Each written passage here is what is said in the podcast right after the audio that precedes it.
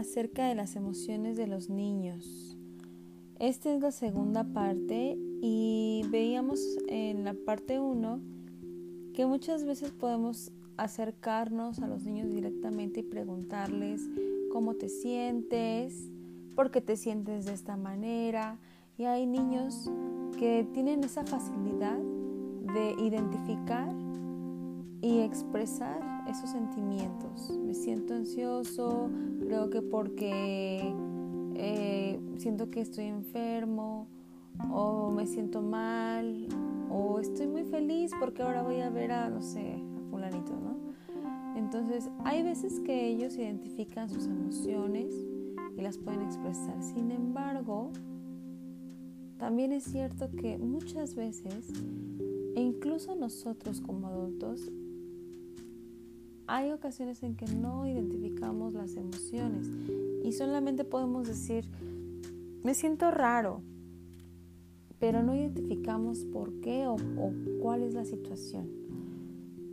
En el caso de los niños, es muy importante observarlos. Cuando ellos no identifican y no pueden expresar sus emociones porque no lo saben, hay que ayudarnos observando sus juegos. El juego es la manera natural en la que los niños se expresan y a través del, juego podemos conocer sus sentimientos, podemos conocer sus pensamientos, los cuestionamientos que tienen sobre el entorno, las dudas que van surgiendo y sus emociones. Emociones como miedo, preocupación, alegría, muchas veces tienen confusión, orgullo, tristeza, diferentes emociones que se pueden conjuntar en un, solo momento. Otras pueden ser eh, alegría, tranquilidad, eh, sentir gusto por alguna actividad. Y vamos a utilizar esta maravillosa herramienta a nuestro favor.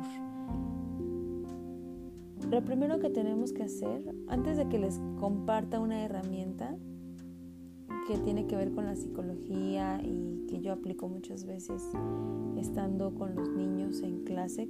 Eh, quiero decirles que lo primero que tenemos o podemos hacer es observar un juego libre, sin decirles nada.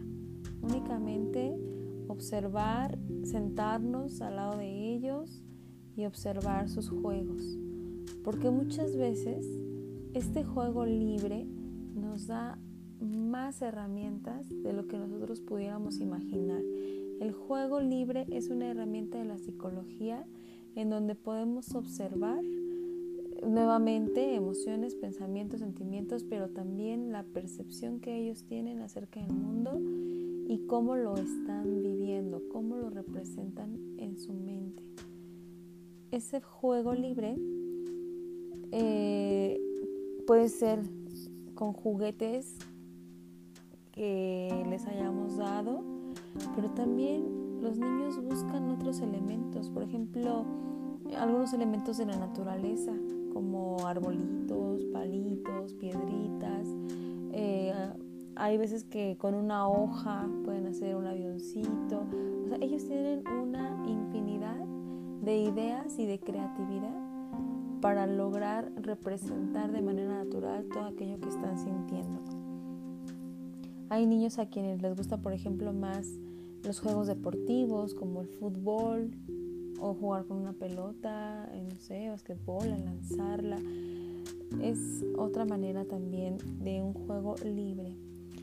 Y bueno, vamos a observar en qué le gusta ocupar su tiempo, porque hay muchos niños que sí ven televisión, hay muchos niños que juegan eh, con algún videojuego, sin embargo hay niños que sí realizan otro tipo de actividades que pudiera ser eh, exploración de, de la naturaleza, observar el cielo, observar a los animales. Muchas veces están con su mascota y su mascota juega un papel muy importante porque esa mascota representa también a un amigo para él. Entonces a veces los animalitos también son parte de estos juegos libres eh, y ellos felices también de convivir con, con su dueño, con su amo. Y bueno, pues vamos a escucharlos, vamos a acercarnos e involucrarnos. Si es posible, jugar con ellos a manera de no invadirlos. O sea, es decir, que ellos sean los que nos inviten a jugar. Ah, mira, estoy jugando a los soldados, por ejemplo. Eh, ¿Te gustaría jugar conmigo? hay veces, ay, mamá, tú puedes ser esto. Porque nos ven cerca, ¿no? A lo mejor somos parte del juego de, de manera indirecta. O, ay, ya, ya aquí bloqueo este hay un muro, ¿no? Y vamos pasando nosotros. Entonces, vamos a tratar de ser parte de sus juegos sin invadirlos. Y qué mejor que ellos nos inviten a ser parte de ellos. Ahora tú vas a ser eh, la señora de la tiendita, ¿no? Ahora tú vas a ser eh, la doctora, la maestra. Y entonces somos partícipes de sus juegos. Y la herramienta que les quiero compartir es está fundamentada en la psicología y es este juego de, roles. Este role playing que es la representación de personajes que pueden ser ficticios o reales y se representan eh, problemas o situaciones que, que son importantes en este caso para los niños. También tenemos algo similar, eh, algo que nos, proponía Freinet, como la asamblea, en donde los niños también eran partícipes y ellos mismos colaboraban y hacían su asamblea para solucionar problemas entre ellos mismos. Eh, era como un, jurado donde había un juez, había alguien que daba la palabra por ejemplo, quien, quien modulaba y al final pues había una audiencia también. Es un juego de, bueno, es una técnica de Freinet, se llama así, la asamblea escolar. Y esta que, que también se asemeja mucho, que es el psicodrama. El psicodrama que es como su nombre lo dice, dramatizar o actuar una situación. Y esta se trabaja mucho en grupos eh, de terapia, en psicología. Sin embargo, en este en el psicodrama se necesita pues que haya un facilitador con experiencia, que tenga esa formación para que pueda, eh, digamos, como modular moderar esta, esta, pues esta actividad.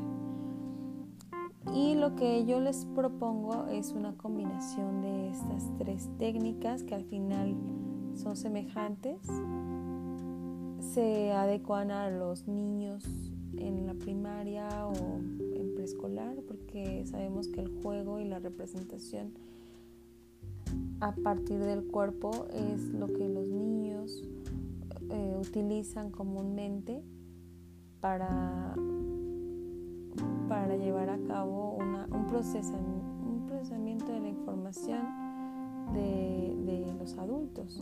Incluso podemos ver juegos de roles en diferentes juegos de niños, como eh, lo que les comentaba, como el doctor, el maestro, los abuelitos, ¿no? Yo soy el abuelito y voy llegando, ¿no? O la señora de la tiendita, siempre buscando cómo solucionar un problema a partir de, sus juegos y ellos metiéndose como en el, en el personaje principal. Eso nos ayuda mucho. Entonces, para realizar este, esta técnica de role playing, con los niños eh, ya no es como un juego tan espontáneo o natural en el sentido de que ya lo vamos a preparar. Es decir, vamos a decir, hoy vamos a jugar a, eh, eh, no sé, ustedes pueden bautizarlo con los niños a manera que sea atractivo para ellos, ¿no? El cambio de papeles o el, el personaje, actuando el personaje, ¿no? Sabiendo que es una técnica. ¿De qué se trata? Bueno, yo identifico tres puntos en este juego. La primera parte sería como previo al juego en sí, que sería como la preparación. La preparación a lo mejor de vestuario, si se quiere o si se tiene. La preparación de eh, alguna caracterización, pero sobre todo de la delimitación de la situación es decir, hoy vamos a jugar a la tiendita. La idea del role playing en las empresas y en el, en el ámbito terapéutico trata de eh, enfocar un problema o entenderlo desde el punto de vista de las demás personas o nosotros volver a, a vivirlo para darle otra connotación u otro significado que nos pueda ayudar a superar alguna situación que nos haya provocado este, pues algún algún resentimiento, algún enojo, alguna frustración. Entonces, eso es como un paréntesis que hago este, en la parte clínica. Sin embargo, con los niños pudiéramos utilizarlo cuando vemos que ocurre una situación difícil de comprender para ellos, como es esta situación de la cuarentena. Entonces, en el momento de, la delimitación de la situación, podemos poner el ejemplo de la cuarentena, donde vamos a decir, hoy vamos a representar cómo se está viviendo la cuarentena. Y entonces vamos a ser eh, reporteros. Tú vas a ser reportero, tú vas a ir a las calles o tú vas a ser el de la televisión, el que da las noticias. Ajá. Entonces ahí se van colocando los roles. También debe haber observadores, porque es como una obra de teatro que se representa, pero también necesita que haya audiencia. Una audiencia que, que observe, que se ría del problema, que, le dé ese significado que estamos buscando cambiar. Aparte de los observadores, también se sugiere que haya una persona que decíamos que será como el mediador, el facilitador, el orientador, que va a tomar el tiempo, porque el tiempo solamente debe ser de 5 minutos a, digamos, 15 máximo. Una situación debe ser actuada en esos, en esos minutos para que no sea tan extensa. Ya habiendo preparado, delimitando la situación, haciendo este encuadre de la escena, de delimitar personajes, eh, la escenografía si se quiere, eh, de lo que se trata es de improvisar. No hay como un, libreto, solamente la situación y, y, ellos van a ir improvisando lo que se les vaya ocurriendo porque eso es lo que de lo que se trata. Eso, la improvisación se va a dar ya en la segunda parte, que es el desarrollo. Es decir, donde ya viene toda la acción, donde ya están actuando y no debe haber interrupciones, salvo, no sé, causas de fuerza mayor, pero la idea es que no haya una interrupción de esa situación para que sea como revivirla y darle esa connotación o, u otro significado. Al terminar estos 15 minutos o 5, bueno, de 5 a 15, se va a cortar el tiempo. Eh, el, moderador, el facilitador va a, decir tiempo y se va a cortar con la escena. Si hay algo que haya que cerrar, que está en actuación se cierra y, termina, digamos, la obra. o este role playing. Y la tercera parte es importante porque es ahí donde vienen como todos los comentarios, a manera de, plática, de charla, eh, discutir los puntos que se lograron rescatar y descubrir ahí eh, como el estado de ánimo que tuvieron los personajes.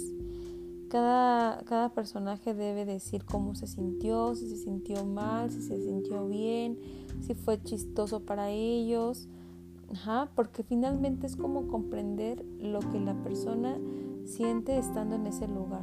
Y generalmente, vuelvo otra vez a la parte de la clínica, el juego de roles, por ejemplo, en pareja, se intercambian roles y es ahí donde se comprende eh, el papel del otro.